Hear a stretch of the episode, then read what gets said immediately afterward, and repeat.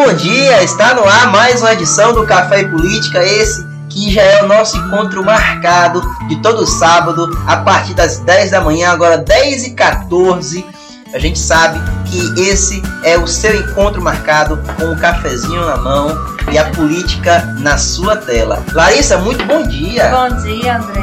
Bom dia a todos e a todas e a todos que nos acompanham aqui pelo canal e Política. Esse café que é o mais quente da região que está no Brasil. Com certeza. Olha, mandar um abraço aqui logo para quem está nos acompanhando, Marcelo Félix, meu papai está nos acompanhando aí.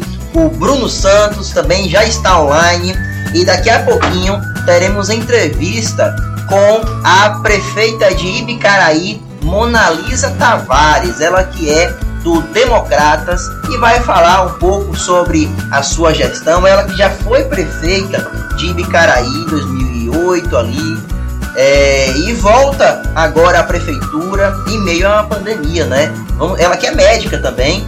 Vamos saber é, quais são as ações dela, desse, da sua gestão neste primeiro ano de governo.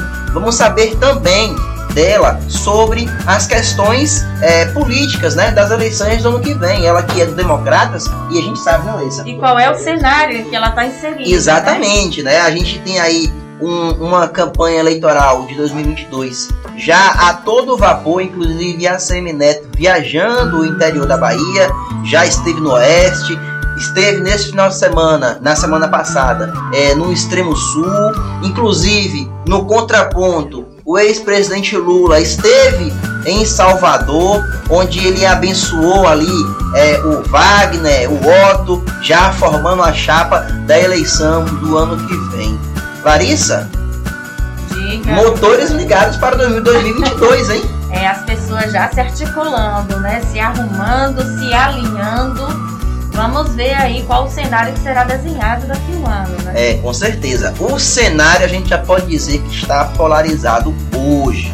Né? Inclusive, nós temos duas declarações aí. Uma do ex-presidente Lula, onde ele diz que caso volte a ser presidente, irá regulamentar a imprensa, regulamentar a mídia. Vamos saber e destrinchar aqui o que foi que o ex-presidente Lula é, quis dizer, né? Quis dizer com isso, né? E também vamos repercutir a fala do nosso atual presidente Jair Bolsonaro, onde ele questiona que a população, ao invés de comprar feijão, deveria comprar fuzil. E aí eu quero saber assim a, a, a sua opinião, quero que você comente aí no chat o peso das duas falas. Larissa, eu acho que é importante a gente é, mostrar para o telespectador as duas falas, é, não para fazer um, uma mesma medida, né? Porque, claro, se está polarizado, significa que ambos têm pensamentos divergentes. Mas, na sua avaliação, o peso da fala de um líder político repercute no país inteiro. Com certeza. O que a gente precisa destacar também, Andressa, e a gente precisa analisar todo o contexto. Né? Exatamente. Né? O que nós vamos transmitir aqui é apenas um, um trecho das entrevistas que foram passadas, que foram transmitidas. Mas de qualquer forma, vamos deixar aberto né, para o nosso telespectador tirar as conclusões cabíveis. É esse o nosso papel, né? Exatamente. Né? Inclusive, a prefeita Mona Lisa Tavares, é, prefeita de Bicaraí, já está a caminho. Daqui a pouco a gente vai começar também o bate-papo com ela. Mas vamos exibir. Produção tá ok aí, produção? Vamos exibir o vídeo do ex-presidente Lula em visita a Salvador, em entrevista ao jornalista é, Duda Bocão, onde ele fala sobre a possibilidade de regulamentar a mídia, regulamentar a imprensa. É, vamos entender que tipo de regulamentação o ex-presidente Lula disse que faria caso torne-se presidente novamente. Depois, a gente vai exibir o vídeo do presidente Bolsonaro, onde ele fala que ao invés da população comprar feijão, deveria comprar fuzil. Vamos ao vídeo do Lula e aí a gente vai é, esperar também que vocês tirem as suas conclusões aí no chat. Ouvindo muito desaforo, leio muita imprensa, tem algum setor da imprensa que não quer que eu vote ser candidato, porque se eu votar eu também vou regular os meios de comunicação nesse país. Fico com receio quando o senhor diz que vai regulamentar a imprensa. Isso é, isso é uma censura velada. Eu não, tenho medo, não. Ajude, rapaz. Não, mas como é que eu vou ajudar se o senhor está falando que vai regulamentar a imprensa? Você não acha que a internet tem que ter uma regulamentação? Uma regulamentação que não seja censura.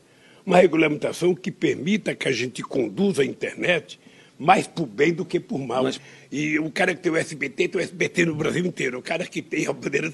É preciso democratizar um pouco isso, repartir isso. Sabe? Tem que ter um limite. As pessoas não podem tudo do jeito que podem. Bom, nós vimos aí, inclusive, o Eduardo Bocão é, falando que assim não tem como ajudar. Eu achei interessante quando ele falou isso, que não tem como ajudar porque, ora, é, o Eduardo Bocão é um jornalista em Salvador, ele que é radialista também, e disse que é, é, quando fala em regulamentar a imprensa, a mídia, todo mundo já ficou com o pé atrás, né? Ele se mostrou pela, pela fala do presidente, tanto o ex-presidente, tanto é, surpreso e por isso foi indagado novamente para que ele explicasse melhor o que ele queria dizer sobre aquilo. Né? É, muito, é muito complicado. Eu, eu particularmente acho que a fala foi infeliz, mas é, pela nuance, pela forma que ele explica, a contextualização que ele, que ele dá, é, eu não sei nem dizer, viu, Andrei? Porque a gente não tem a entrevista toda, né? Uhum. A gente uhum. só tem esse trechinho. Bom, mas o que a mas gente... toda e qualquer censura ou qualquer insinuação de censura é sempre perigosa? Com certeza. Agora é preciso a gente lembrar que o que toda TV e toda radiodifusão ela só é acontece, só é permitida por meio de uma concessão Exato. do Ministério das Telecomunicações. Então, ou seja, de qualquer maneira há uma intervenção estatal nos meios de comunicação. É, eu é, fazendo uma avaliação da fala do presidente, do ex-presidente Lula, é, me veio a questão mais não é uma questão é, subjetiva da comunicação, mas uma questão mais técnica. É. Porque, olha, é, relembrando aqui, rememorando é, o que foi o início da TV Tupi, hoje Rede Globo, a gente sabe que historicamente a atual Rede Globo, por exemplo, ela vem de financiamento norte-americano. Né? A Warner Bros. no passado investiu na TV Tupi, investiu na TV Globo então isso fica como se uma grande TV nacional tivesse é, sendo liderada e comandada por estrangeiros, né? Por um país, uma potência maior que o Brasil. Então, é, nesse sentido, quando o ex-presidente Lula fala que não que tem que atualizar a legislação de 62, é por exemplo nós aqui de política a gente ter uma facilidade, um caminho mais amplo para que a gente pudesse ter uma concessão de TV, assim como acontece com outras TVs no Brasil. A exemplo é, da TVE, que é uma TV estadual, e tem uma, uma rede de TV com telecomunicação, com transmissão para toda a Bahia. Então, se for no sentido de melhorar o acesso é, das TVs e das rádios num público maior, mais diversificado, muito bom. A proposta é positiva, porque, claro, de lá para cá tivemos muitas, é, não só atualizações técnicas do ponto de vista de tecnologia, né, porque a internet chega no Brasil nos anos 2000 e não para até hoje, com o surgimento, inclusive aqui do nosso e política. Sempre progredindo, evoluindo, Exatamente. Precisa então, de adequações. A né? lei, a legislação precisa realmente se adequar para que a nossa comunicação no Brasil seja mais ampla e livre.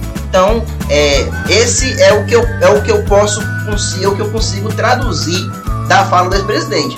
A América tem, Latina. Tem um outro ponto ah, só para concluir, ah.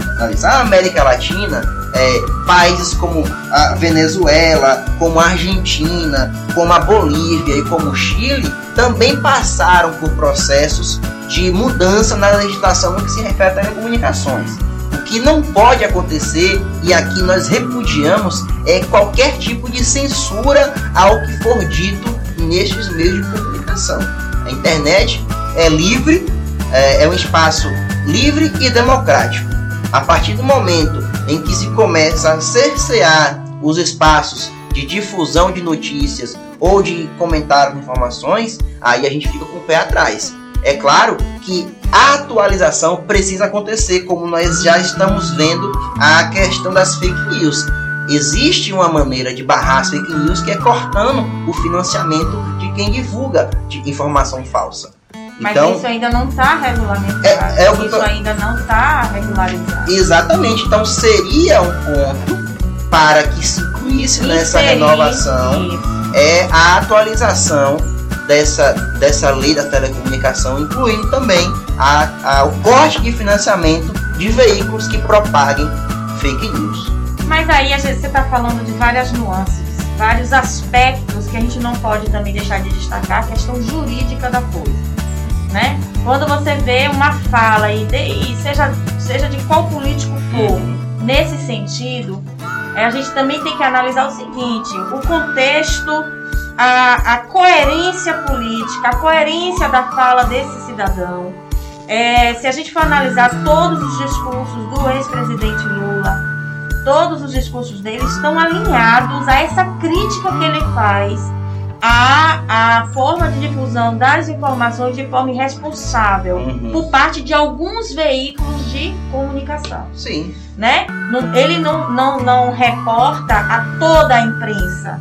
Mas se a gente for analisar todas as entrevistas de lá de trás, desde a época que ele foi presidente, ele sempre critica uma boa parte da, da imprensa que faz essa, que permite essa intervenção estatal ou permite a intervenção de alguns aspectos até capitalistas, empresariais Claro. ou empresariais. Ah. Então, assim, o que, que a gente pode, pode re- re- é, analisar também, André? Nós vivemos num Estado democrático de direito. Liberdade de, de- de expressão, ela é cláusula pétrea. Ela não pode ser modificada. Eu não posso chegar aqui e dizer, ah, eu vou censurar, eu vou fazer isso, eu vou, ser- vou, vou fazer aquilo. Se, não, se essa decisão não passar, ou se essa ideia não passar para o Congresso.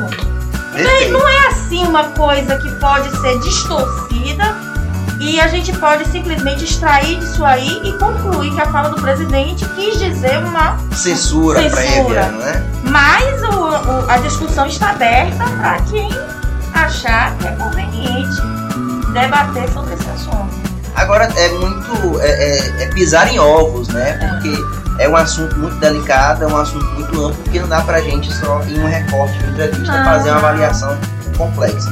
Mas é, eu volto ao ponto do que eu falei no início. Se for uma regulamentação é, é, que atualize o acesso de empresas de comunicação a ter acesso a uma concessão pública, Que ela venha. é que ela É venha, né? E como você chamou a atenção muito bem, Larissa, em relação ao Congresso. É coisa para se discutir Claro. em 2023, após as, eleição, as eleições de 2022. Porque aí precisamos ver qual é o Congresso que vai ser eleito, né? Quais são as pautas, porque eu acho que a, a pauta da imprensa não é prioridade num país que que está numa grave crise econômica e aí a gente já chama para outro vídeo que é o que o preço de tudo não há como esconder não há como não falar do aumento da inflação a gasolina em, em- aqui na Bahia por exemplo em Itabuna está chegando a sete reais em estados como Tocantins a gasolina já está sendo vendida a 7,30 isso reflete diretamente no preço dos alimentos, que E é aqui a é- nossa substância. E aqui a gente chama a atenção que quinta-feira passada o próprio canal Política ele, ele veiculou um programa específico para falar sobre esse assunto, sobre o aumento dos combustíveis. É o café com pimenta, o né? Café com Pimenta, nessa, nessa quinta-feira passada, trouxe Lorena Bispo, que é uma economista, que ela explicou exatamente o porquê desse aumento. Então, para aqueles que perderam o programa, seria bem interessante se alinhar ao que aconteceu, o que está acontecendo, e assistir o programa para se inteirar um pouco mais. Claro, Larissa. É importante que é, as pessoas tenham esse espaço que é o I Política Bahia, que tem uma grade de programas informativos. Aqui você tem o ponto G, aqui você tem o Café com Elas, apresentado pela minha querida colega de bancada Larissa Boitinho. Tem o Café e Política, onde os assuntos da região são traduzidos de uma maneira leve para que você possa entender o que acontece na região. E agora, o mais novo programa da grade, é, que trata de política, que é o Café com Pimenta. Além disso, temos também o Isso é Coisa de Nerd, apresentado por Danilo Souza, onde é um programa que vai tratar do universo gamer, do universo do cinema e também dos mangás. São aqueles aqueles aqueles quadrinhos que fazem sucesso aqui no Brasil e também no mundo. E Mas vai ter novo programa. Vai ter novo programa. Calma. A novidade é o Política em Campo, que será Isso. apresentado por Marconi Amaral e vai tratar de esporte e política também, porque aqui a gente não deixa a política passar em branco. A política está em tudo, né, meu amigo? Com certeza. Mas, voltando ao assunto agora, vamos repercutir vamos. a fala do presidente da República, Jair Bolsonaro, onde ele foi questionado sobre o preço do feijão e ele deu uma resposta muito ácida. Vamos acompanhar. Com relação aos CACs? Poxa, tudo que eu pude fazer por decreto e portaria né, de ministro eu fiz. Você, o CAC, está podendo comprar fuzil. O CAC, que é fazendeiro, compra fuzil 762. Parabéns, Tem que, comprar, tem que todo mundo comprar fuzil, pô. É. Povo armado jamais será escravizado. Eu sei que custa caro. Mas tem um idiota, ah, tem que comprar é feijão. Cara, você não quer comprar fuzil, não enche o saco quem quer comprar.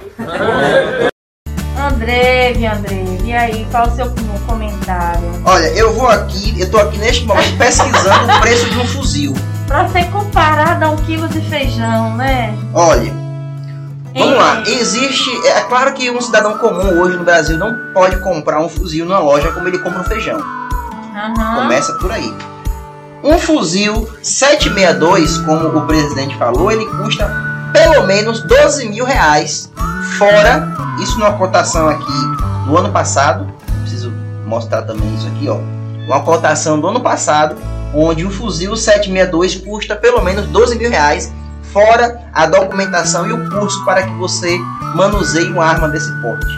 Uhum. É uma, é uma completa ignorância comparar um quilo de feijão com um fuzil. O presidente disse que um povo armado jamais será escravizado.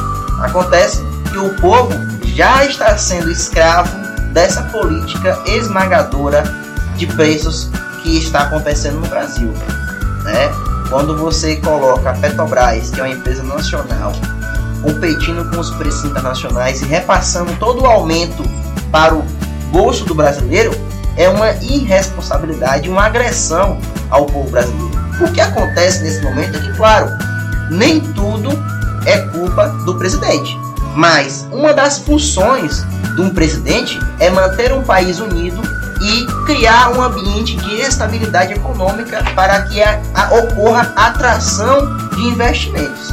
Então, se nós temos um ambiente conturbado, um ambiente de disputa entre os poderes liderada pelo presidente, e a partir do momento em que o presidente também coloca dúvidas sobre o processo eleitoral, ele não está contribuindo com a estabilidade do país, fazendo com que o nosso Brasil perca investimentos de fora e fique refém das grandes potências. Larissa, como é que você avalia a fala do presidente? Então, eu não, eu digo que é de uma extrema irresponsabilidade, novamente citando o Estado Democrático de Direito, instituições democráticas eu fico assim me perguntando em que mundo que esse presidente vive, porque ele, ele aí eu falo novamente a coerência, a contextualização, a coerência das falas dele, dentro da, da fala dele. Não estou dizendo que o que ele fala é coerente, mas dentro do que ele vem se demonstrando ao longo do mandato,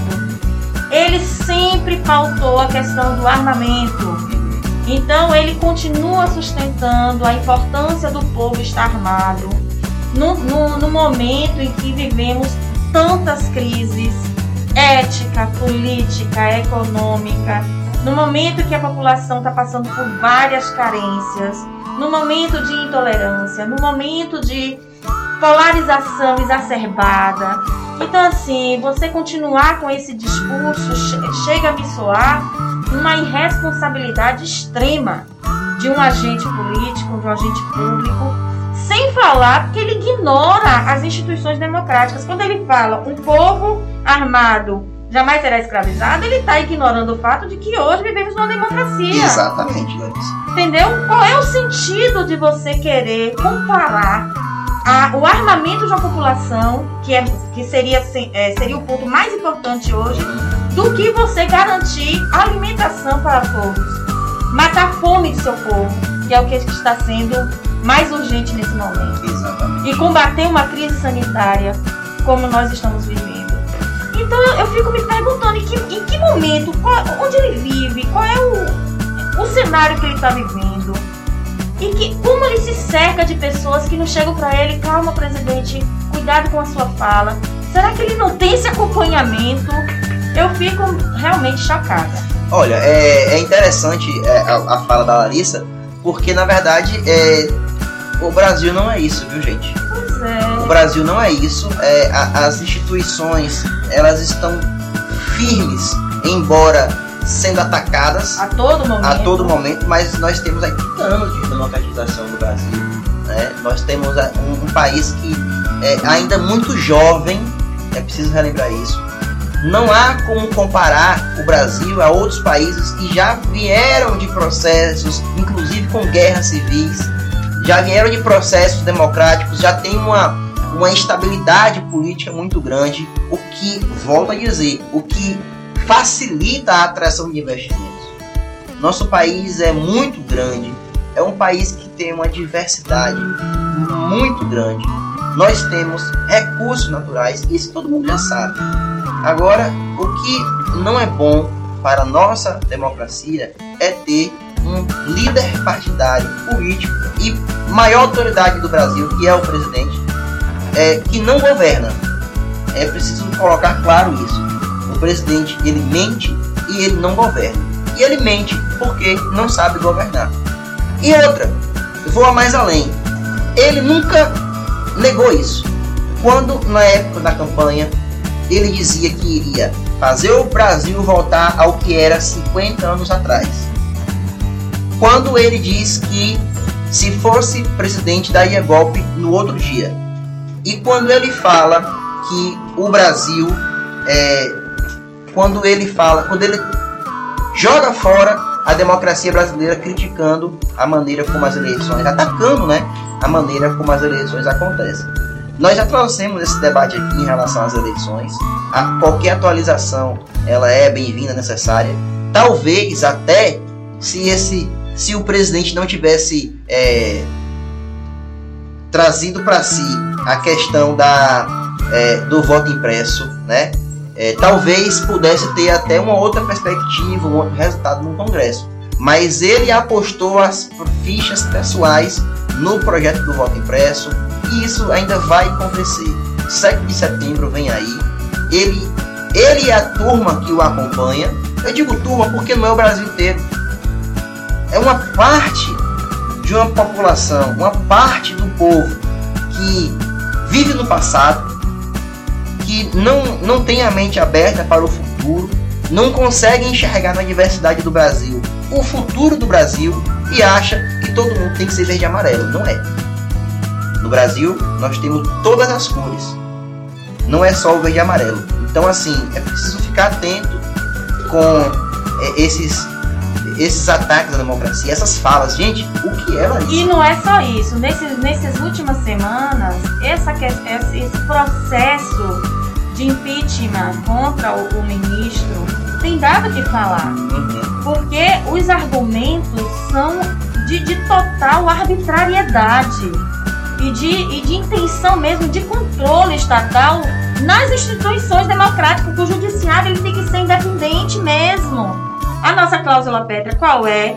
Poderes harmônicos entre si, independentes e harmônicos entre si, legislativo, judiciário e executivo qualquer forma ou qualquer conduta que venha tentar quebrar essa harmonia, ela é antidemocrática. Ela é antidemocrática. Quer dizer, o ministro ele não tem o poder de decisão discricionário de decidir? Exatamente. E aí ele está aberto a um processo de impeachment por conta disso? Ele não inventou o processo, chegou até ele. Então ele precisa definir sobre aquilo. Eu É, é acredito. complicado, É- é um momento ruim. Que a gente É um tá momento ruim, mas eu consigo identificar algumas coisas, Larissa. É, eu sempre é, eu, sempre avalio as coisas pelo meio da comunicação, Uhum. né? Eu sempre avalio as coisas pelo meio da comunicação. Ele sabe, o presidente sabe que aquele pedido de impeachment contra o ministro Alexandre Moraes Mas é, é- é- o sistema. eu vou concluir. Ele sabe que não ia dar em nada. Ele chegou a criticar, dizendo que esperava que pelo menos o pedido fosse recebido. Mas o que acontece? Todo pedido que chega no Senado é passado pela assessoria técnica do Senado, que é uma assessoria competentíssima. A assessoria técnica e judiciária do Senado é, é uma das melhores do, do, do mundo, ou seja, no que se refere a leis brasileiras, o Senado está a par de tudo. E tem requisitos de admissibilidade. Exatamente. Aí eu vou chegar lá. É, quando nem passou, é como se o É. presidente entregasse um pedido, nem chegar, nem entrasse, não barrou na porta, porque não tinha fundamento.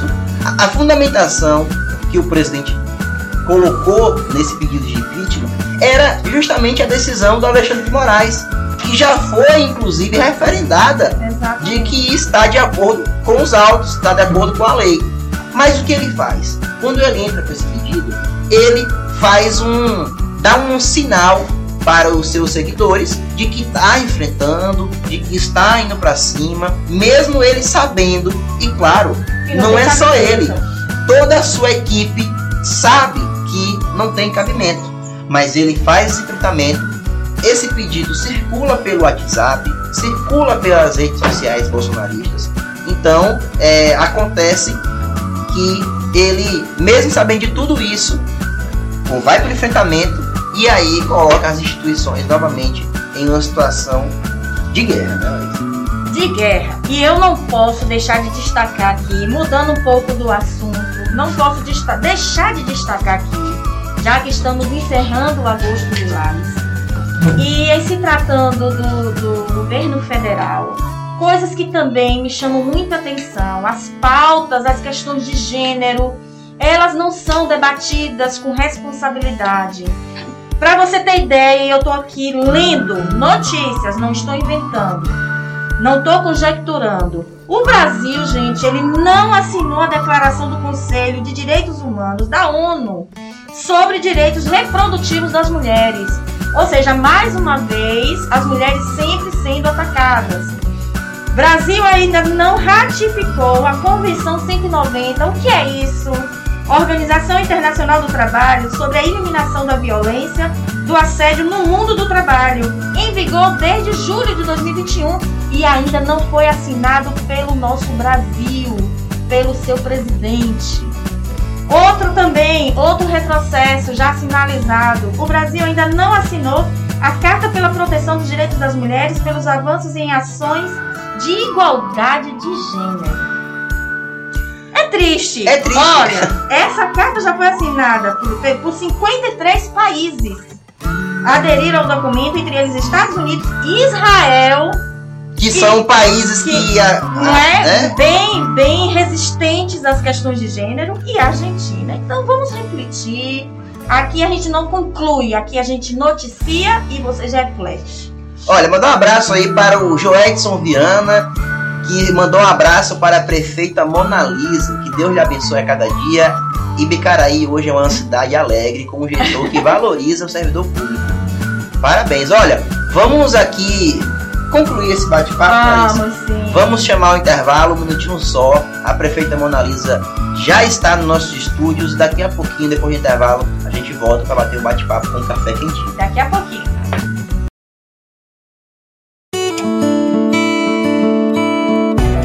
Frente do seu tempo, ao lado do seu filho. Colégio Jorge Amado. Ensino remoto. Qualidade aprovada por pais e alunos.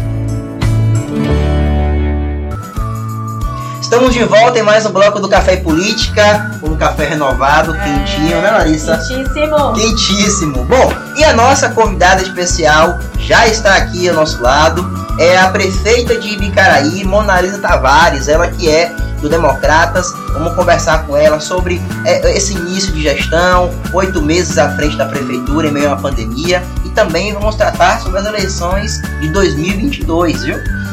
Mona Lisa, prefeita Mona Lisa, seja bem-vinda ao nosso programa. Obrigada, Andresa. Seu nome é, É diferente. Larissa, um grande prazer, Prazer. estar aqui. Um grande abraço para Rick, meu querido amigo Rick. Muito sempre muito simpático comigo. É, um bom dia a todos que estão acompanhando o programa. Estarei aqui sempre que for convidada e é preciso a gente estreitar esses laços, né? Porque a comunidade hoje vive muito em função das redes sociais e é o nosso, a nossa maneira de chegar mais perto das pessoas. Perfeito, perfeito. Olha, já tem gente ali mandando um abraço. O Muita Marcelo gente. Bacelar, a Cláudia Barreto, nossa prefeita estourada, o Joedson Viana, Cidade Feliz, ele que falou agora há pouco também. Marcelo Félix, Adriana Macedo de Assis, Café Político Ex- Especial. Ex-prefeita. A Ah, Adriana, é? ah, muito bem, Adriana parabéns. Bem-vinda ao nosso Seja programa bem-vinda. e obrigada. Ah, que bacana. Bom, vamos começar sobre isso, viu, prefeito? Sim. É. É. Quinta-feira foi o Dia Internacional da Igualdade Feminina. E aí eu já queria trazer esse ponto. Estamos no, no- mês do agosto July, mês de enfrentamento da violência contra a mulher. É, é claro que há muito que se conquistar, avançar, né? mas é uma perspectiva muito positiva quando nós temos uma mulher prefeito no estado tão importante da Bahia. A senhora também é, vê também, tem essa perspectiva das dificuldades, dos avanços que as mulheres também obtiveram na política, em meio a tantos homens prefeitos na região, tem ali a prefeita Mona Lisa se destacando e fazendo um bom trabalho. A senhora já foi prefeita de Ficaraí também, né? E retorna a, a essa, a essa nova gestão também. Qual é o primeiro passo aqui? É, a sua avaliação de, enquanto mulher, gerir uma cidade como Ibicaraí? E só contextual- contextualizando mais um pouco. Você sabe qual é a importância dessa data? Sim, Essa data ela comemora a 19 é, faz referência. A 19 emenda que concedeu o direito de voto feminino. Então, está política. intrinsecamente ligado e diretamente ligado à sua posição hoje de prefeita. Então, o que, que significa isso para a senhora? E completando a pergunta do nosso querido André. Se tirei a máscara, nós estamos aqui Pode distantes. E eu sou muito rouca. E eu tô também aqui. Eu tenho uma abertura nas cordas vocais e eu fico um pouco muito fácil. Então, para me expressar melhor. Então, é, a gente, hoje, a mulher tem ocupado realmente um, um lugar de destaque na política e em, em vários setores, mas a gente ainda é minoria eu acho que a gente ainda tem muito que lutar para conquistar o nosso verdadeiro papel, o nosso verdadeiro lugar. É, pouco mais de 10% das mulheres são prefeitas na Bahia, em meio a 417 municípios. Então, é, na minha primeira gestão éramos menos ainda. Então, eu acho que a gente vem crescendo. Vem crescendo diante do, do- da personalidade feminina, de persistência, de luta. Eu costumo dar um exemplo simples, uma coisa assim que para as pessoas pode passar despercebido, mas uma história, uma história assim rápida, eu vou falar aqui para vocês, mas é o dia a dia da gente, mulheres. Quando uma mulher eh, ela fica viúva pequena, eh, com os filhos pequenos, ela tem quatro filhos, vamos supor. Ela fica viúva. E ela às vezes casa de novo, às vezes não. Mas ela quando não casa, ela vai lavar roupa, ela vai trabalhar na rua. Com muita luta, ela consegue eh, criar esses filhos, dar uma boa educação a esses filhos, se tornam, formam os filhos, são cidadãos de bem, mas ela é uma mulher comum, não é isso? Uhum. quando acontece isso com o homem, se ele fica viúvo, é, os filhos pequenos, ou ele casa logo, né? Para a mulher ajudá-los a criar, ou se ele consegue criar esses filhos sozinho, ele vira um super-herói.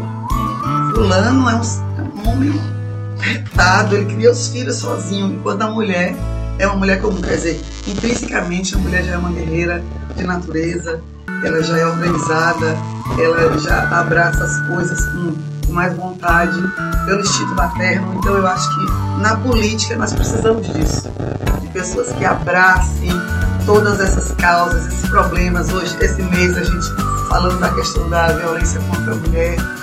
É, e a gente tem esse, essa, esse poder de, de abraçar, de tomar para si a luta do outro. E eu acho que a política precisa disso, de menos. É, é, não que o homem não tenha isso, essa sensibilidade, mas eu creio que a mulher tem um pouquinho mais dessa sensibilidade né, para abraçar a causa. E, e a gente está aí nessa luta, em meio à pandemia, né, assumindo a prefeitura muitos problemas, nós pegamos o município com muitas dificuldades, mas eu adoro desafios, eu sou movida, minha vida inteira foi assim.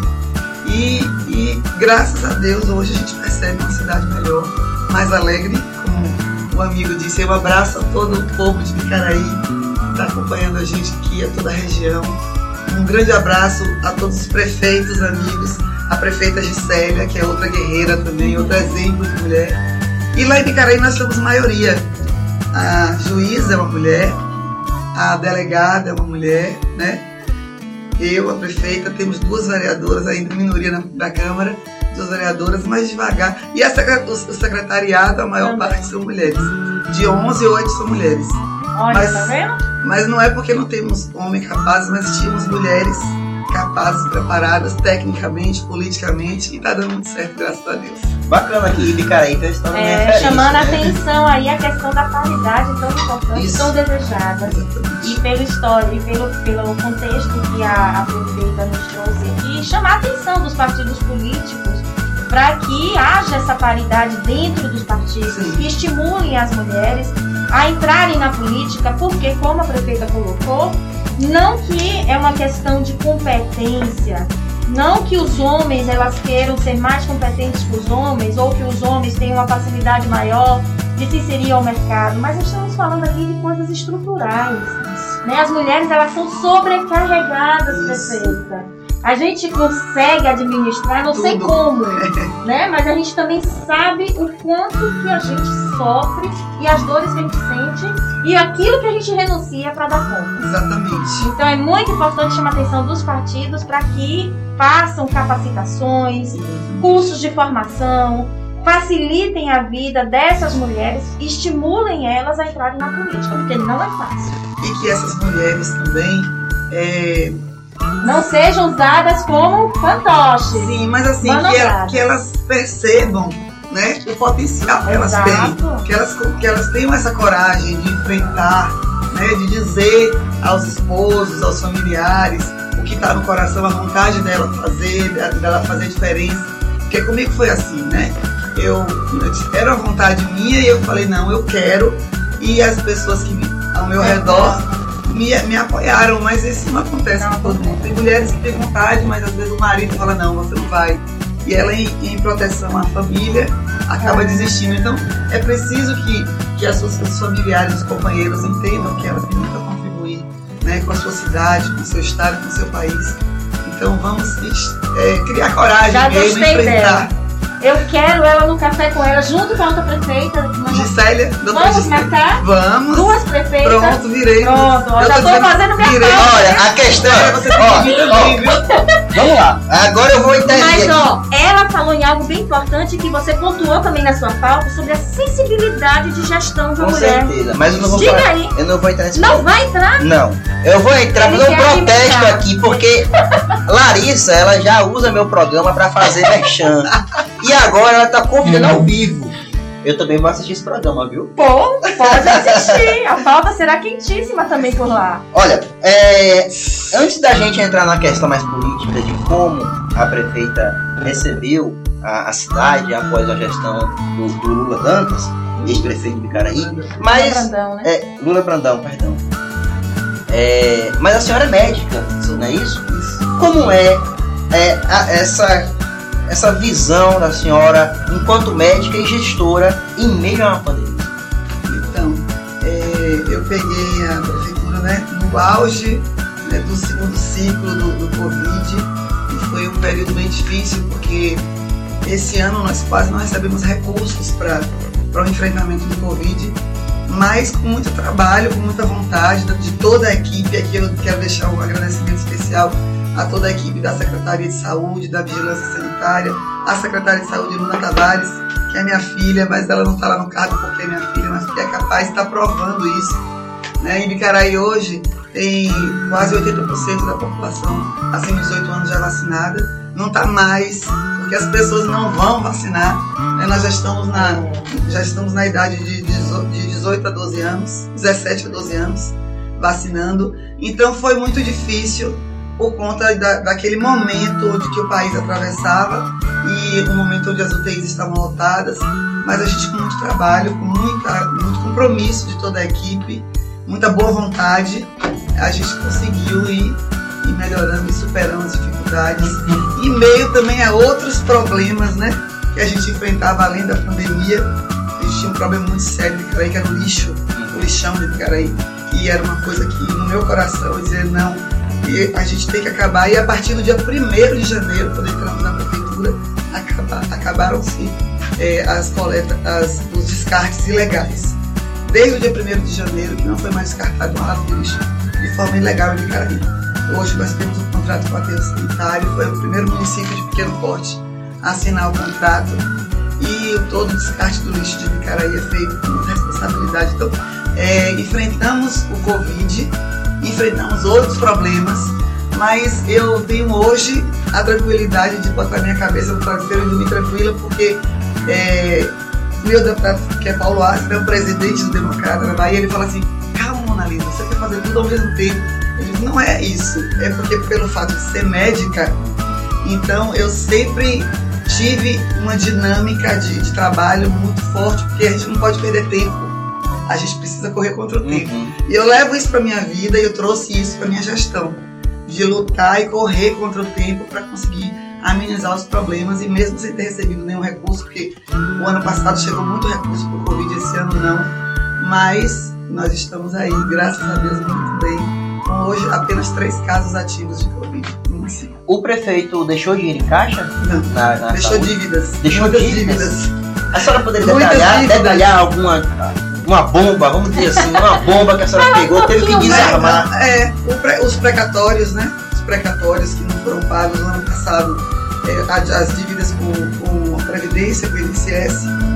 Então nós tivemos um sequestro de quase 500 mil mês passado, com ameaça. Desde que a gente entrou, a gente vem pagando, mas tem um débito acumulado do ano passado.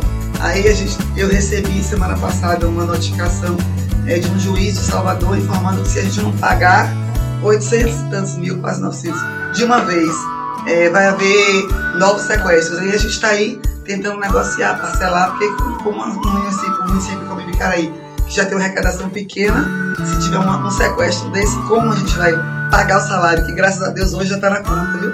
O salário dos funcionários de Ibicaraí. Olha aí, O tá salário do vendo? mês de agosto já está conta. Isso está sendo uma, uma coisa constante dos prefeitos pagar antes do fim do mês ou na última sexta-feira do mês. Você está sendo assim um tanto otimista. De alguns prefeitos, De algumas, né? de algumas André? cidades, alguns municípios. É, e E assim, Ibicaraí desde o primeiro mês que o salário está sendo A gente tem aí Icaraí, Guararema, Itajuípe, Itajuípe. Guararema, alguns prefeitos que a gente já conhece o perfil.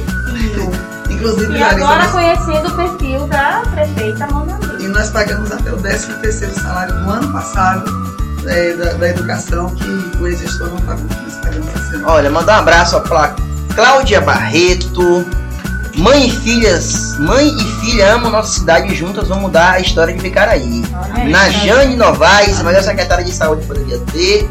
Quem é a Secretária de saúde é minha filha, Luna. Ah, sua Tem a filha. Andréa Freitas, Andréa fazendo referência ao nosso cafezinho quente. Exatamente. É de Djalma Moitinho. É. Moitinho é, é, é parente. A família tá ligada. Essa linhagem não perde um programa. A Fátima Oliveira, Colégio E para o nosso parceiro do programa. Sempre também presente no nosso programa. Perfeito. Daniela Farias arrasou. Olha, isso aí é mulher em Drica, peso, tem Drica, Drica Fotos, nossa prefeita, Ah. com muita responsabilidade e compromisso com o nosso povo. É a fotógrafa oficial da prefeitura. Ah, Mesmo faltou que- você aqui para registrar, É. Drica. Estamos com o nosso assessor de comunicação aqui. Bacana. Qual é o nome? Guilherme. Guilherme. Abraço para Guilherme também. João Paulo, a grande abraço, prefeito Nota Mil. É, aí vamos lá, prefeito. Então aí a cidade de Bicaraí hoje, ela é totalmente diferente né, do que era na outra gestão. Quais são as obras em andamento que a senhora pode entregar esse ano? Já entregou obras? É, nós estamos, inclusive, trabalhando muito porque o Dia da Cidade é 22 de outubro, né? Hum, E a gente está querendo entregar algumas obras para a cidade. Nós tivemos, é, quando entramos na prefeitura, pegamos muitos pontos críticos de falta de saneamento básico, então a gente tem trabalhado muito a infraestrutura do município. É, vários bairros já estamos fazendo rede de esgoto, é, estamos fazendo calçamento de algumas ruas, alguns bairros que a gente quer entregar no dia da cidade. É, al- alguns dependem ainda de autorização da Caixa Econômica para iniciar. Nós conseguimos com o nosso deputado Paulo Aze uma emenda para fazer o calçamento de um, de um, um bairro lá. Eu não quero anunciar ainda, porque É. ainda não, não iniciamos. Já está em andamento, mas a gente pretende, não sei se dá para terminar esse ano, mas vamos começar esse ano. É, pretendemos entregar também o mercado de carne que foi feito na gestão passada, mas com muitos problemas, inclusive é, alguns, algumas coisas que foram condenadas pela DAB, então a gente está refazendo o trabalho para entregar no dia da cidade o mercado de carne. Tem aquela obra da Avenida, que é uma obra muito polêmica em Vicaraí, que foi feita também na gestão passada, mas que estreitou a avenida e a comunidade cobra muito isso da gente. Eu quero deixar claro aqui para a comunidade de Vicaraí que aquela obra ainda não foi terminada, não porque a gente não quer, mas porque é uma obra federal e isso depende da autorização da Caixa. Já fizemos uma, uma reprogramação da- do projeto da obra, mas dependemos da autorização da Caixa para a gente dar continuidade ao trabalho. Mas em relação a, a recursos próprios, a gente tem feito alguns, em algumas localidades calçamento. Primeiro estamos fazendo a base, que é a rede de esgoto, não adianta ser calçado. claro. Inclusive estamos quebrando em alguns locais que foram feitos calçamento sem rede Sem de esgoto. Aí a gente está tendo que quebrar para poder fazer a rede de esgoto e depois refazer. Enfim, fazer um trabalho bem feito para não ter que depois refazer. Mas antes do dia da cidade, se Deus quiser, a gente volta aqui e aí vamos anunciar o nosso pacote de obras para entregar em outubro. Olha aí, tá Bacana, bacana. Já gostou? tem. Já gostou do Agora é aqui no café? nosso programa, É. viu, Aida? Sim, a minha Você- pauta é a minha pauta. Me deixe de ciúme. Você- Ele quer tudo pra ele, ele quer tudo Não se preocupa não que a gente vai ter assunto para os dois Vamos programas. não é prefeita. Mas ó, é importante a, a prefeita destacar em relação ao saneamento que é é uma obra que ninguém vê, todo mundo. É, sempre, sempre fala. Obras pessoas- faraônicas, todo mundo tira fotinha, né? Todo mundo divulga. isso. Mas o que realmente faz parte da, da, da Que vida saudável do Muda. povo, da dignidade, ninguém comenta. Eu costumo dizer, Larissa e André, vou te chamar de André, fica mais fácil. Né? É? Andrei, Andrei? Andrei? Andrei, então. é, Infelizmente, não são todos, mas alguns políticos têm aquela mentalidade de, de só investir em obras que estão à vista das pessoas e esquecem do mais importante. Desde a minha campanha política, que eu sempre disse, o meu grande objetivo de continuar essa luta depois que eu sair da prefeitura, continuar lutando para voltar, é porque eu, eu, eu sabia que eu poderia trabalhar para melhorar a vida das pessoas. Então, o meu trabalho é direcionado a melhorar a vida das pessoas. E a gente tem que, para isso, a gente precisa cuidar do que está errado.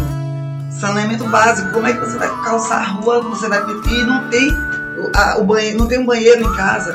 Muitos, muitas casas em Bicaraí, você olha na frente até bonitinha a casa, mas não tem, não tem É banheiro. Não né? tem rede de esgoto. Não é isso? É. Então, é, é triste isso. Nosso trabalho é melhorar a vida das pessoas. Então, temos que começar do que realmente é necessário para dar qualidade de vida às pessoas, que é saneamento básico em todos os bairros da cidade. A gente precisa. Todos. Até no centro da cidade, a gente tem casas boas. E é preciso. Eu tenho um, um ribeirão que passa no meio da cidade. Na minha primeira gestão, eu fiz uma parte do canal e não consegui terminar. E, e eu falei, poxa vida, tanto tempo depois ninguém teve essa sensibilidade de terminar. Mas a gente vai lutar para terminar, porque fica aquele, sua casa toda arrumadinha, bonitinha, mas aquele mau cheiro horrível dentro de casa. Na hora que você vai fazer as refeições, né? Aquele mau cheiro horrível. Então é preciso trabalhar no sentido de, de verdadeiramente cuidar do que está incomodando as pessoas, né? Do que precisa ser consertado. Perfeito. Aqui, aqui, prefeito, a gente sempre tem esse compromisso, eu sempre reforço isso. É o compromisso de traduzir os acontecimentos da política para que quem em casa possa entender de fato como as coisas funcionam. Embora a gente possa tratar a política de maneira muito técnica, mas a gente sempre consegue extrair dos convidados a humanização da política. Né? E talvez, pelo fato da também ser médica é, e mulher, né? também Tem tem uma sensibilidade, tem esse olhar É isso que eu falo de cuidar das mulher. pessoas. Precisamos de mais mulheres. Ô, ô André, vamos voltar um pouquinho na questão Sim. pandêmica, na, na Pode, situação sim, fica à da vontade. pandemia. A senhora mencionou aí que hoje tem três casos somente, né? Três casos ativos em, em Vicaraí. Mas como foi esse enfrentamento? Como é que, que a questão social está sendo tratada? As famílias em vulnerabilidade, Sim. como vocês enfrentaram essa pasta? Em relação à pandemia, Isso. É, primeiro, nós é, reestruturamos todas as unidades de saúde da família, porque estavam todas fechadas. Nós temos lá 11 equipes de saúde da família, é, hoje todas funcionando, com toda a equipe, uma equipe multidisciplinar, inclusive informatizadas. Hoje todas as unidades são informatizadas. É, fizemos um- uma, uma equipe multidisciplinar também, com psicólogo, enfermeira, assistente social, para a equipe de apoio a- aos, às famílias dos, dos pacientes com Covid. É, essa equipe é, dava assistência diretamente a essas famílias, onde tinham pacientes é, suspeitos e confirmados.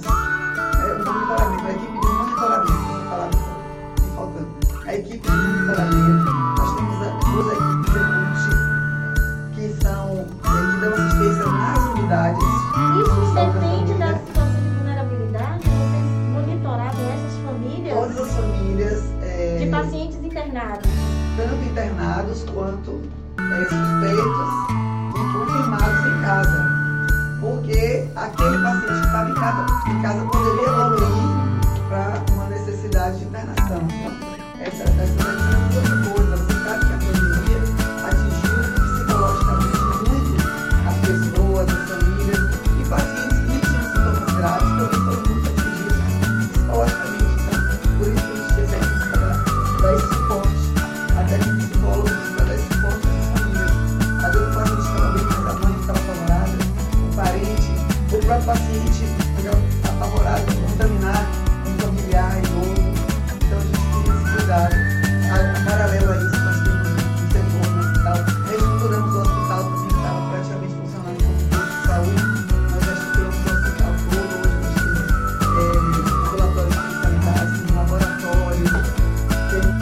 eletrocardiograma, ultrassom e vamos inaugurar aqui na cidade um novo raio-x que foi presente no nosso deputado estadual Tiago Corrêa e, e fizemos um- a ala do- dos pacientes eh, suspeitos de Covid, uma, uma ala do hospital separada que é para atender os pacientes com sintomas eh, suspeitos de Covid, médico, eh, enfermeiro, técnico, assim. Maravilha, né, André? Bacana você ver que ela pensou em tudo do é, da saúde. Isso seria, isso é fundamental. Eu acho incrível quando o gestor ele tem esse olhar, porque assim, uma, eu fico me perguntando às vezes, sabe? Uma cidade pequena, não que não tenha urgências, não que não tenha demanda, mas assim, o olhar de um gestor é difícil você aceitar um gestor que não consegue administrar uma cidade, não conhece a sua cidade, não consegue mapear os problemas,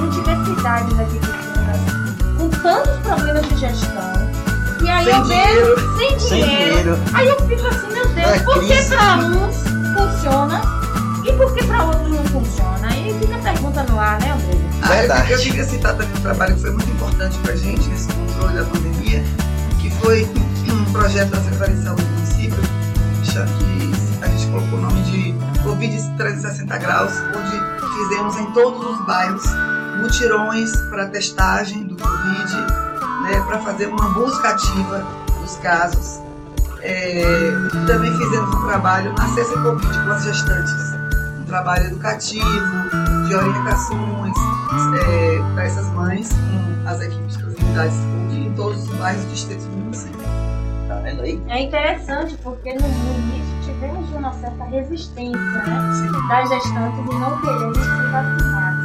E graças a Deus aí parece que as coisas estão caminhando na sua normalidade. Mas e essa segunda dose? Você sentiu também esse problema das pessoas não irem vacinar? É, vocês fizeram esse Então, chamamento, essas sim, campanhas de Sim, nós fizemos. Que dia foi que a gente fez o- agora? Terça-feira, agora nós fizemos outro, outro mutirão de vacinação. Através de mutirão. Isso, fizemos um mutirão de vacinação porque, por incrível que pareça, a resistência que a gente percebe hoje no Icaraí são as pessoas mais jovens. É, entendeu? É, é tá porque, maior, porque nós estamos é já de aqui tá vamos né? É quem tá na quem está rua. contaminando. É, nós já estamos nessa idade, né? Fizemos um mutirão até 18 anos, porque tinha ainda muitos sem vacinar. É, ainda não alcançamos a meta, porque infelizmente é isso que eu falo. Tem gente que ainda. Ah, não vou, porque alguns falam assim, ah, tem que passar dois dias sem beber. Ah, porque eu tô bem, ah, eu sou saudável, eu não preciso. E esquece que você pode ser um vetor, né? Tá levando. Aqui também teve esse entendimento? Teve, com certeza. É, a, e- a, a, a, a Secretaria Municipal de Saúde constantemente chamando os jovens para se vacinar e a desculpa era essa. Ah, mas eu não vou porque eu não vou ficar poder beber. Gente, um dia só, dois dias sem beber. É, Que é o é isso. negatismo, Porque né? a pessoa jovem não está com tempo de sintomas, sou forte, saudável. Mas como é que a gente acaba com a pandemia se todo mundo estiver vacinado? né? Olha, Precisa saber que a única maneira tem mais aí? da gente conseguir acabar com ela é, é a vacina, é a nossa esperança da nossa vida voltar ao normal. com certeza. Olha, vamos mandar um abraço aqui para quem está nos acompanhando. Que programa maravilhoso. Amei os apresentadores. Ana Jane Novaes Miranda, J. Passos Assis. A Bicaraí está melhorando. Agora sim temos. E estamos JB trabalha na vigilância sanitária e é um guerreiro também. Imagina. Olha, a, Trabalha na a- a equipe. prefeita mandou o link grupo da prefeitura. Mandei. Mandou Eu também todo tô mundo. achando. Mandei pra todos os meus amigos de Icaraí. Perfeito. Já tem ali a Raíssa Tavares, deve ser Minha prima. filha. Ah, pronto. Faz medicina. Tá ela todo tá mundo em em Salvador, casa. Ela tá em Salvador e acompanhando. Matando a saudade da André, mamãe. mas você não Calma. é diferente. Calma. André me passa Calma. todos os familiares dele, até fora do país. Calma. Minha irmã também, de Olha. Londres, de Londres. Oh, oh, meu Deus, a Libra, o preço da Libra, meu Deus do céu. Olha, vamos para o intervalo para a prefeita tomar uma água e daqui a pouquinho o clima vai esquentar porque vamos, Vamos tratar sim. de eleições Eita. 2022. um minutinho só, voltamos já Daqui já. a pouco. Frente do seu tempo, ao lado do seu filho. Colégio Jorge Amado. Ensino remoto. Qualidade aprovada por pais e alunos. Estamos de volta em mais um bloco do Café e Política. Esse que é o café mais quente da região. Olha, tem muita novidade Política Bahia, né? Tem. Vamos chamar aqui logo. É, é, só um minutinho aqui, gente. Travou, mas vamos lá, ó. Tem uma novidade. Você que está acompanhando aí, tá vendo no intervalo, e tem uma chamada para um programa especial. Que é o Política em Campo com Marconi Amaral. Que legal. Tá vendo aí? Rimou, Marconi Amaral, que legal! Marconi inovando. Olha, amigo Marconi, dia-. Com certeza, dia 6 de setembro, estreia, super estreia aqui com Marconi Amaral apresentando o Político em Campo. Dia 6 de setembro, segunda-feira, às 19 horas. Fique ligadinho aqui no Política Bahia, porque aqui você fica bem informado. Bom, como de campo ele tem, de política também. Olha, como aqui todo mundo já conhece, o programa é o café mais quente da região. E agora a prefeita já está, né? Já está bem, já conversamos sobre vários assuntos, mas agora o clima vai esquentar. Sim. Tá vendo? Estamos Gente. aqui. Vamos lá. Vamos falar sobre as eleições 2022. Ela já citou o nome aí de dois deputados, um Uhum. federal, um estadual, né? Já desenhando por onde ela vai caminhar em 2022. A prefeita Monalisa Tavares, ela é do Democratas. Democratas que tem aí o pré-candidato ao governo do estado, ACM Neto. E ela também já falou que o deputado Paulo Aze, que é o presidente estadual, é isso? Do Democratas, já enviou emendas para a cidade de Caraí, está no projeto com ela. O deputado Tiago também, estadual, né, está com a correu. prefeita Tiago. Então, vamos lá, deputada. deputada, prefeita. vê, vê! Vai a Mas a nossa! gente, mas a gente pode também perguntar A gente vai chegar porque eu já ia fazer isso. Olha, tem que ele Eu me antecipou, antecipei. antecipou a malícia dele, viu, prefeita? Entendi. É, eu ia falar sobre isso. É, porque assim, é, é o que a gente pode acompanhar nessa, nessas novas gestões que assumiram, né? Inclusive reeleitos como Vinícius Ibran em, em Guararema, Itajuípe, com Marconi Amaral reeleito. A senhora mesmo que já foi prefeita, mas retorna ao comando da cidade. Aqui em Itabuna nós estamos passando por um processo muito diferente com um novo prefeito. E o que a gente pode observar é que há um- um- uma, uma mudança na geração política, com novos nomes aqui na nossa região. E aí eu ia até já, já ia fazer isso, né? Se a senhora também já tem vislumbrado também esse caminho político, né? É, de uma possível, não uma possível candidatura, mas assim, a sua carreira política se vislumbra também, né? O Congresso Nacional ou a ALBA. Mas retornando aqui, voltando um pouquinho para a eleição de 2022, né? A prefeita está fechada com a Semineto, está fechada com o Paulo Como é que está essa articulação aí para 2022? Veja bem, Andreira, é, eu sou uma pessoa muito transparente, muito franca. É, meu posicionamento, acho que todo mundo sabe, todo mundo conhece. Eu sou democrata, é, de convicção, de coração por acreditar.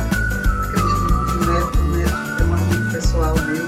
Foi uma das pessoas, tanto o Neto quanto o Reis, Salvador, foram pessoas que não me deixaram sair da política, desistir da política.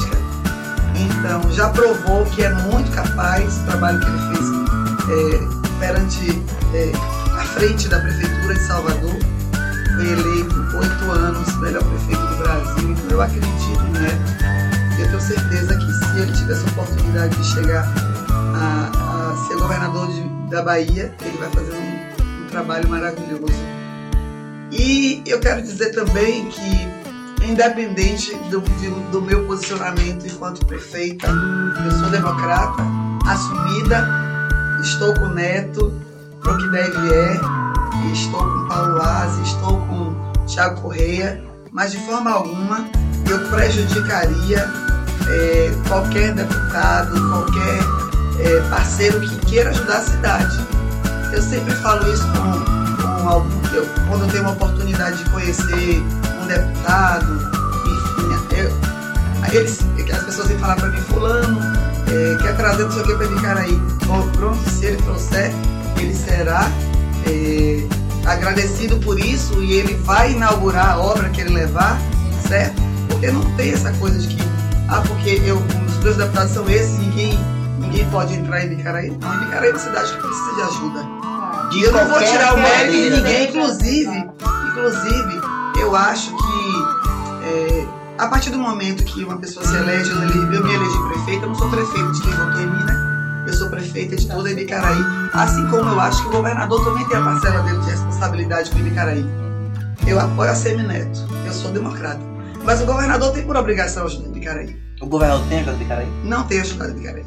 Peraí, Vamos fixar isso peraí, não. e Não, contextualizar. até agora. Continue. Até agora, Ibicaraí não teve nenhum tipo de ajuda do governo do estado. Nenhum. Absolutamente nenhum. Todos os pedidos que eu mandei, não tive nem retorno. Então, A prefeita, de, a prefeita de Bicaraí, Monalisa Tavares, afirmou que envia os pedidos não tem nem retorno. não. Governador, governador. Não, o governador do estado, ele é de todas, todo o estado, não é isso? Mas ele, ó, isso Então, ele reflete tem por obrigação ajudar Ibicaraí. Ele foi votado em Ibicaraí. Da eleição passada, ele teve a maioria de votos em Ibicaraí. Ibicaraí ajudou a eleger ele, não é isso?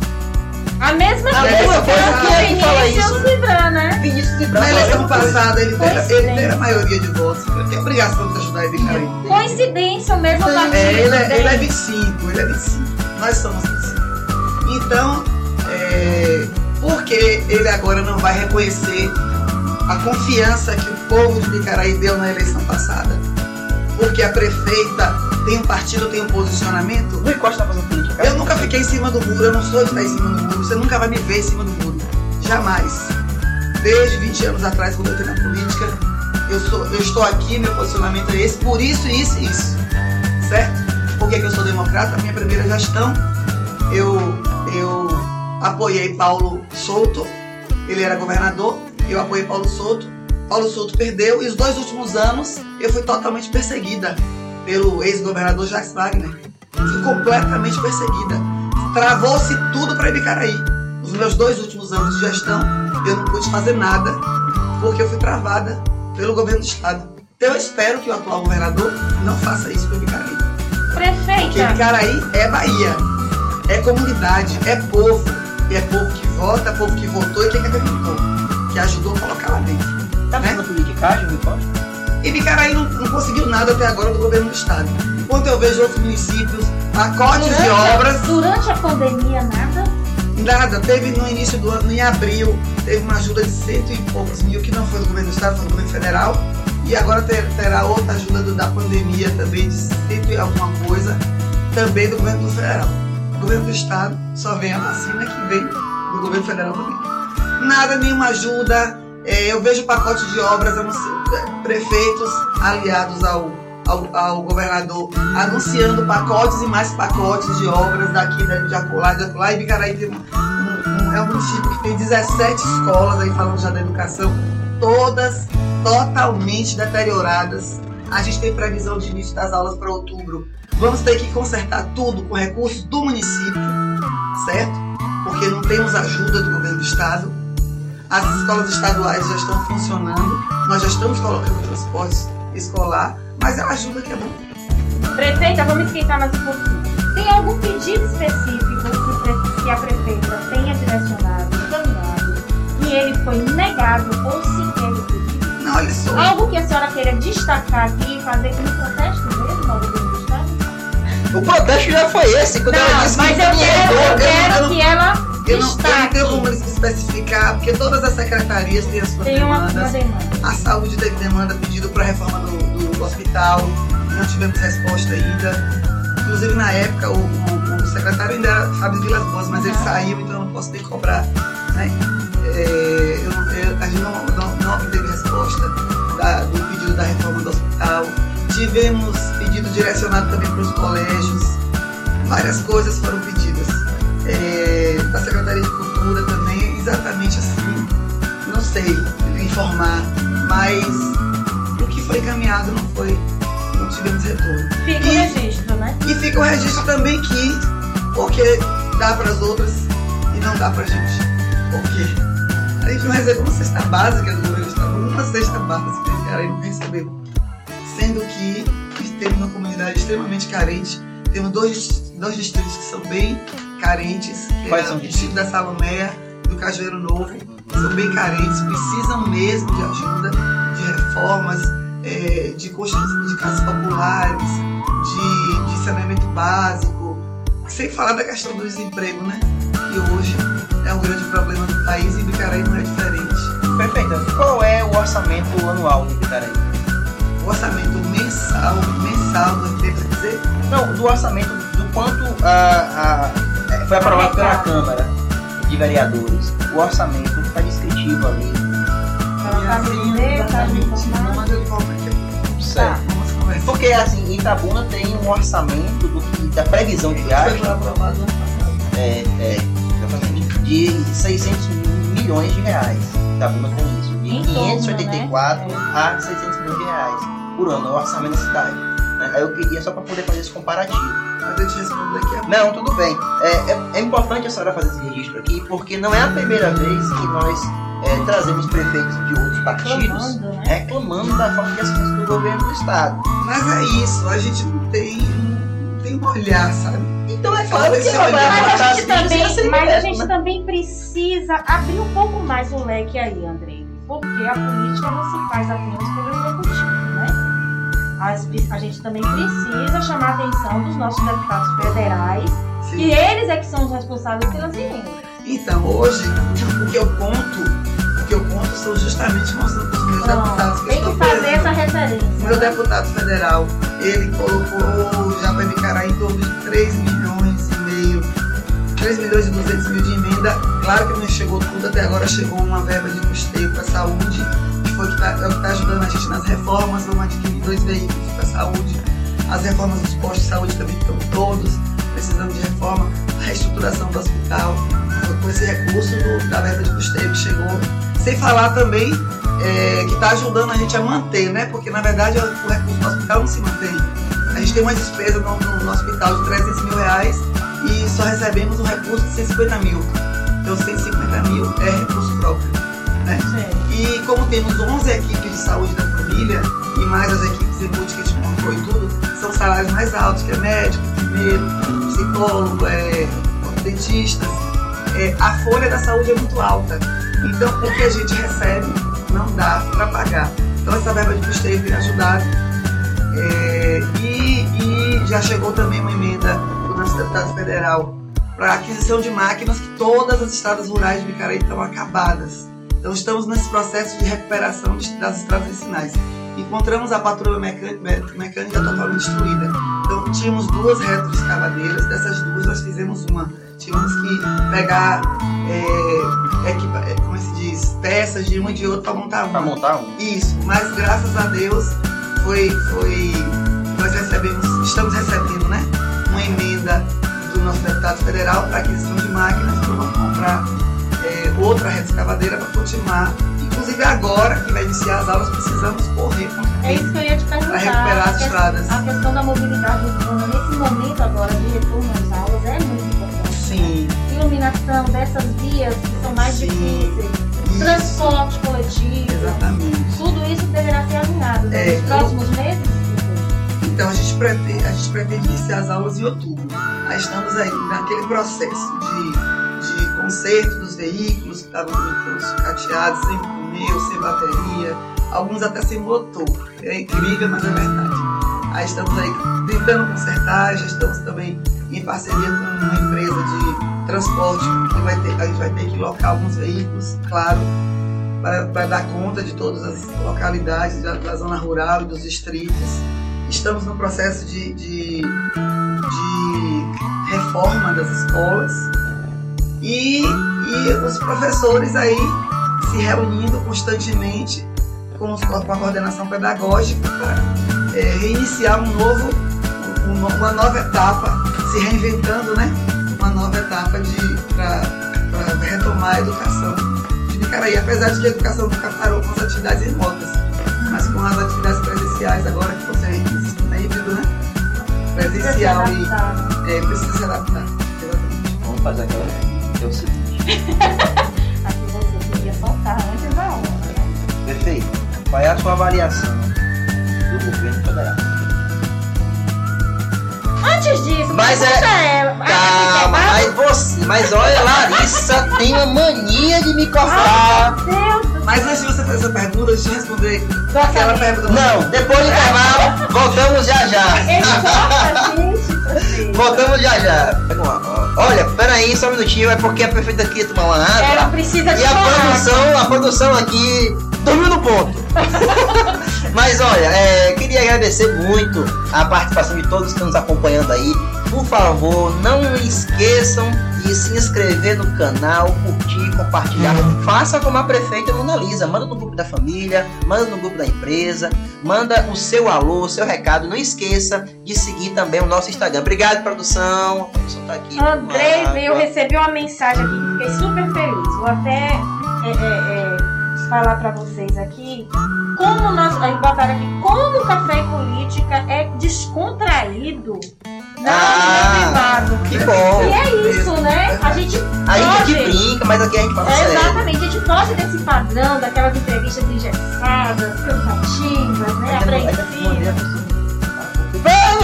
Não, ele tem. Ele, ele se espalha, viu? Ele casa. se espalha, exatamente, pra deixar o convidado. Tomando café Ó, tá vendo? Bacana, né? Estou convidado. Mas e a pergunta? Estão convidados. É isso, para olha. café comigo. Café. É, outro dia quem foi tomar um café comigo foi Jade Albano, prefeito de De Coraci, Ah, já esteve aqui. ele um grande aqui, é- prazer ele aqui é recebê-lo. sempre É, não, é assim, ó. É, assim É, que ele assim faz, que ele né? faz. É, Mas ele é um querido, né? Ele é um- Sim, mas a gente vai ser convidado também pro café Já lá. estou Ou é só convidado. prefeito que pode Lógico que não. Ah, Então tá aí? Vamos lá, bom, a gente deixou aqui no ar. Bom, a gente aqui deixou aqui no ar e brincando com a prefeita, mas falando sério, em relação ao que ela pensa, é a avaliação dela em relação ao governo federal. E aí ela vai nos responder. Mas antes disso, ficou uma perguntinha antes que ela ficou de nos responder também. Em relação ao orçamento anual de Vicaraí. Qual é, prefeita? 60 milhões. 60 foi, milhões. foi votado no ano passado 60 milhões, que é um orçamento bem enxuto, Enxuto? Mas nós estamos trabalhando aí para que dê certo. né? Mulher tem essa, É. essa coisa de em administrar bem, né? O recurso, nosso olhar, ele é o dinheiro da panorâmico. feira, o dinheiro da luz, da água, e tudo dá certo. Bom, mas a pergunta que ficou no ar mesmo, que o povo de casa quer saber, inclusive um abraço para o Cristiano Dantas, minha prefeita querida, Daniela Farias, muito orgulho da minha E prefeita. José Militão. Militão! Militão, obrigada. Abraço, Militão. Disse que os atuais gestores públicos têm que inovar nesses tempos difíceis para Com seus certeza. municípios. Com certeza. Mandar um abraço para o Cláudia, Cláudia Barreto, Paulo Aze e Thiago Correia, nosso deputado, nosso governador ACM, deputado. Viu? Marlene Narciso. Nossa secretária de assistência social, É, Marlene. a Marlene. Um beijo. Parabéns Tá pelo um trabalho trabalho, viu. Marlene? Bacana, bacana. É. Tem que ter muita crista, né? Pra administrar tantos problemas. É verdade. Bom, mas não fugindo da pergunta, prefeito.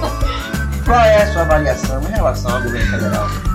Então, é, eu tenho as minhas críticas, tenho os meus elogios. Acho que em relação à à- à pandemia, né, nós estamos, estamos recebendo a vacina e ter cumprido com, com o seu papel na distribuição da vacina. Inclusive, está sobrando vacina em Bicaraí. Já estamos de 12 a 17 anos, faixa etária de 12 a 17 anos.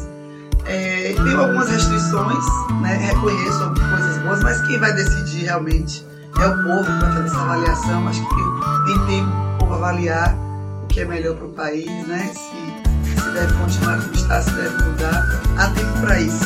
Eu estou com neto. Pronto, bacana. A, a prefeita não fugiu da pergunta, porque, claro, né, ela como gestora, ela tem que realmente é, fazer o que o povo quer. O povo elegeu ela para fazer o que o povo quer. Se o povo vai fazer essa avaliação, é o ano que vem na urna, né? É, inclusive também no que se refere a governador, deputado. Eu acho que é isso que prefeita. É, é, inclusive a comunicação tem um papel importante em relação a isso, de mostrar o trabalho dos gestores e dos deputados, tanto federal quanto estadual. Porque assim, é, o povo pessoas que não, não acompanham a política acham que todo mundo é igual. Né? Ah, é todo mundo igual, ou então aquele que a gente vem ouvindo, ah, todo político é ladrão, não presta. Não, tem gente boa e gente ruim em todas as áreas. Exatamente. né? Então é, é importante que a senhora deixe esse recado que o povo é que vai avaliar. O povo é que manda. A gente sempre fala isso aqui. Olha, não tem porquê, gente. O termômetro se É, sente, né? Mas a claro. decisão tá na mão do Ah, povo. não, o povo, o olha povo é o patrão. André e Larissa. É, a eleição, a nossa eleição foi é, a grande tradução disso que a gente está falando aqui. Quem decide é o povo. Né? Porque qualquer pessoa, no meu lugar, teria desistido. Né? Depois de tudo que eu passei, qualquer pessoa no meu lugar teria desistido. Mas eu sentia isso, essa vontade vinda do povo. A minha inspiração, o meu incentivo para continuar na política foi justamente isso. E a resposta é onde? A urna é a melhor resposta para todo político. Para os bons uma e para os pergunta maus. quente pra fazer. Né? né? Para os bons e para os maus. A resposta é dada na urna. Ele pode ter dinheiro, ele pode não ter nada. É, se ele for bom, o povo vai dar resposta na urna. Se ele for mal, o povo vai dar resposta também na urna. Ou que se ele não soube se expressar da forma adequada, ou se vender da forma adequada, também o povo tem a resposta na hora. Exatamente. Não é não? Exato. Mas eu tenho uma pergunta quente pra senhora. Mas, A senhora citou ali do, é, o deputado, os deputados, né? Paulo Alves, Tiago Correia, são deputados já em mandato. Sim, Eles vão para a reeleição? sim. Ou a Sim, senhora sim. tem alguma pretensão para deputado? Ó, é você. Ai, Larissa, pra isso. A gente, não, a gente não escolhe, mas assim, já houve esse zum zum zum lá pro Não, quieta com isso, você tem Existe- muito trabalho. Quem vai é o povo. Eu ainda tenho muito trabalho prefeita para consertar tudo de Bicaraí. Não quer se colocar à disposição? Não. Precisamos de mais Eu mulheres. preciso, eu preciso cumprir com a minha missão de prefeita. Então vai manter os seus candidatos ali? Sim, os meus deputados. Olha aí, já declarado. Tiago Então. Correia e Paulo, meus grandes parceiros que estão me ajudando a consertar toda essa Pronto. bagunça que a gente encontrou. Apoio declarado da prefeita Mona Lisa. Aos Isso. deputados Paulo Alves e Tiago. Tiago Bacana, bacana. E a Semineto, nosso vereador Campos. Bom, E aí? Bom, que café? que café, viu? E, e já aqui reforçando... Mas quero tomar lá, na. Cidade da Alegria. Exatamente. Está convidadíssima. Vamos- Convida- Convidadíssimos. Eu achei que também. Bom, prefeito, a gente queria agradecer muito a sua vinda aqui, a sua participação. É a primeira vez que a senhora está nesse formato de programa. E é isso aqui. Trata de política séria com bom humor, com leveza, porque quem está em casa não quer notícia ruim, né? Isso. Trata da política de uma maneira que a pessoa possa entender. É, Aqui na nossa, nossa, no nosso programa, a gente já recebeu deputados, secretários de Estado, vereadores, e sempre traduzindo o que acontece na política para quem está em casa possa entender e ter essa consciência né, de escolha. Se tá bom, se tá ruim, é o povo que decide. Então, é, nossa casa em Política Bahia está aberta para tanto a senhora quanto os vereadores de Picaraí, a população também, que vai se informar através desse programa. Então, agradecer muito e fique à vontade de mandar um abraço para o de. E eu quero agradecer muito a vocês dois. Que delícia de programa. Ai, Delícia, adorei estar aqui. Perdão pelo atraso, né? Mas está muita chuva esse final de Sim. semana. A estrada fica um pouco perigosa. Tenham cuidado nas estradas, por favor. E para o meu povo de Picaraí, assim, agradecimento e gratidão, gratidão a Deus, principalmente por ter me dado essa oportunidade de, de provar que é possível sim fazer uma gestão séria, de responsabilidade, é, com um olhar especial né, as famílias mais carentes, aqueles que mais precisam, a gente tem tido muito esse cuidado. E, e dizer que a gente tem muito trabalho a fazer, e fiquem calmos, ainda tem, ainda temos três anos e meio pela frente para consertar tudo que falta, mas boa vontade, é, força de vontade para trabalhar não falta, nem de mim, nem do nosso vice, Adelson Oliveira, quero deixar um beijo grande para ele, grande amigo, grande parceiro, é, nem da equipe que trabalha com a gente. E também destacar o trabalho dos vereadores, né? Um grande abraço para o nosso presidente da Câmara, Leonardo Alves, o nosso líder de governo Edinho, serve bem todo, todos os vereadores que vêm trabalhando aí lado a lado com a gente, sempre parceiros, é, sempre apoiando é, as nossas, é, os nossos trabalhos. Estamos aqui para trabalhar lado a lado, né? Sempre em prol da comunidade de Micaraí. E, e nada de deputada, nada disso, minha gente. Prefeita, prefeita, já estou muito feliz com essa oportunidade que Deus me deu e o povo de Micaraí. E eu espero que eu possa, se eu, se eu conseguir fazer uma gestão é, que fique marcada, eu quero ser um divisor de águas na história de Micaraí. Se eu conseguir isso, eu já estou satisfeita da minha história política. E foi para isso que a gente voltou. Um grande beijo para todo mundo. Está em casa, continue acompanhando esse programa que é maravilhoso. Espero vocês na minha casa pra gente tomar um café. Né? Vou fazer o programa ao vivo Como lá. Olha aí, olha aí. não é não? Vamos Quem sabe no aniversário da cidade, né? Olha, Quem sabe? Olha aí, Verdade. produção, tá vendo aí? Aniversário da cidade. Antes disso, eu, eu quero ver se a gente volta aqui. E o café com Anunciar. elas. É o café com Vamos elas. organizar. Marcado, Ah. né? Virei sim com o maior prazer. Muito bom estar aqui com vocês. E um beijo para todo mundo que acompanhou em casa o nosso programa, eh, esse momento tão especial pra gente. Muito obrigada a vocês pelo apoio de sempre e pelo carinho de todos os dias. Um beijo pra todo mundo. Valeu, prefeita Mona Lisa Tavares, prefeita de Bicaraí. Bom, Larissa, chegamos ao fim café. Chegamos, né? Agora é hora do, do, do comer, né? É, Agora é do almoço, da hora almoço do almoço, política. almoço política. Mas assim, é sempre, é sempre um, um programa cheio de surpresas, né? Mas brincamos aqui, mas falamos e noticiamos com seriedade, credibilidade.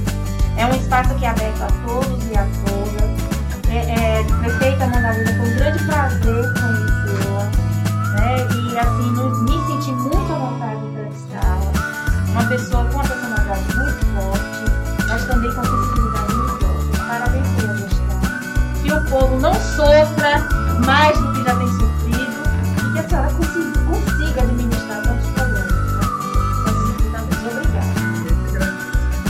Bom, é o fim de mais um Café Política, agradecendo a todos que estão participando aí pelo chat, a Amanda, Amanda Dores, Marlene Nassir, Regial Moutinho, Orley Alves, Joelson Viana e o Paulo Duarte também. Herbert Santana mandando um abraço. E é isso, gente. chegamos ao fim de mais um Café Política, com a produção de Carla Mascarenhas, Gabriel Guedes, edição de imagens Danilo Souza, direção técnica de Avassi Ramos, direção geral Henrique Mascarenhas, eu sou André Verlima e espero vocês no próximo sábado às 10 da manhã. Tchau, tchau. Samoitinho. Tchau, tchau.